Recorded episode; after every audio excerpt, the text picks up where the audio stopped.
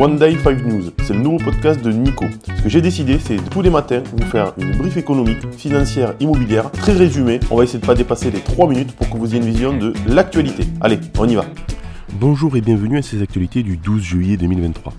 Le CAC 40 clôture en hausse malgré des volumes d'échange réduits. La bourse de Paris a clôturé en hausse de 1,07 points à 7220 points, malgré un volume d'échange faible typique de la période estivale. Cette progression est due en partie aux performances positives du RW, Saint-Gobain et Téléperformance. Les investisseurs mondiaux ont été encouragés par la volonté des autorités chinoises de soutenir le secteur immobilier. Cependant, l'indice ZEW du sentiment économique en Allemagne a enregistré une baisse, tandis que le baril de pétrole a dépassé les 79 dollars. Hausse des taux de crédit immobilier, impact et prévisions pour les emprunteurs. Les taux de crédit immobilier sont en hausse constante, atteignant en moyenne 3,6% sur 15 ans, 3,8% sur 20 ans et 4% sur 25 ans. Cette augmentation a eu un impact direct sur le pouvoir d'achat avec une perte de capacité d'emprunt entre 50 et 60 000 euros en 18 mois pour les ménages. Les prévisions sont divergentes mais laissent présager une continuité de cette hausse, certains experts prévoyant des taux jusqu'à 5% en 2024.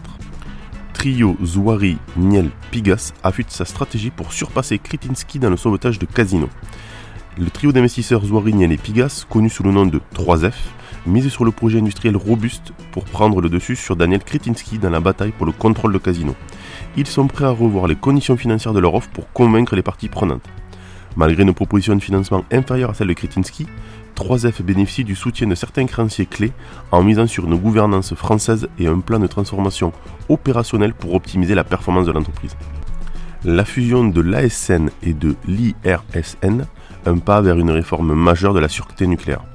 La réforme de la sécurité nucléaire refait surface avec un rapport parlementaire proposant la fusion de l'autorité de sûreté nucléaire, ASN, et de l'Institut de radioprotection et de sûreté nucléaire, IRSN. Cette fusion vise à renforcer les ressources, clarifier l'organisation et préserver l'indépendance de l'expertise.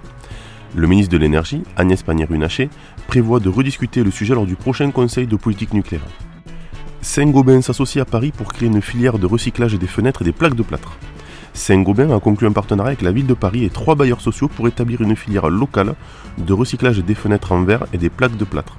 Cette initiative, qui comprend à la fois des logements et des bâtiments publics, a un potentiel de recyclage de 6 000 à 10 000 fenêtres, contribuant ainsi à la réduction des émissions de CO2 et à la conservation des ressources. Allez, c'est parti sur l'analyse. L'inflation américaine de juin, cruciale pour les futures décisions de la Fed, est au centre de l'attention des marchés aujourd'hui. Le discours de plusieurs membres du comité de politique monétaire de la Fed seront également scrutés. Après la clôture des marchés européens, la publication du livre belge de la Fed est attendue. Parallèlement, la décision monétaire de la Banque centrale du Canada sera également surveillée. Allez, c'est tout pour aujourd'hui, je vous souhaite une bonne journée et je vous dis à demain.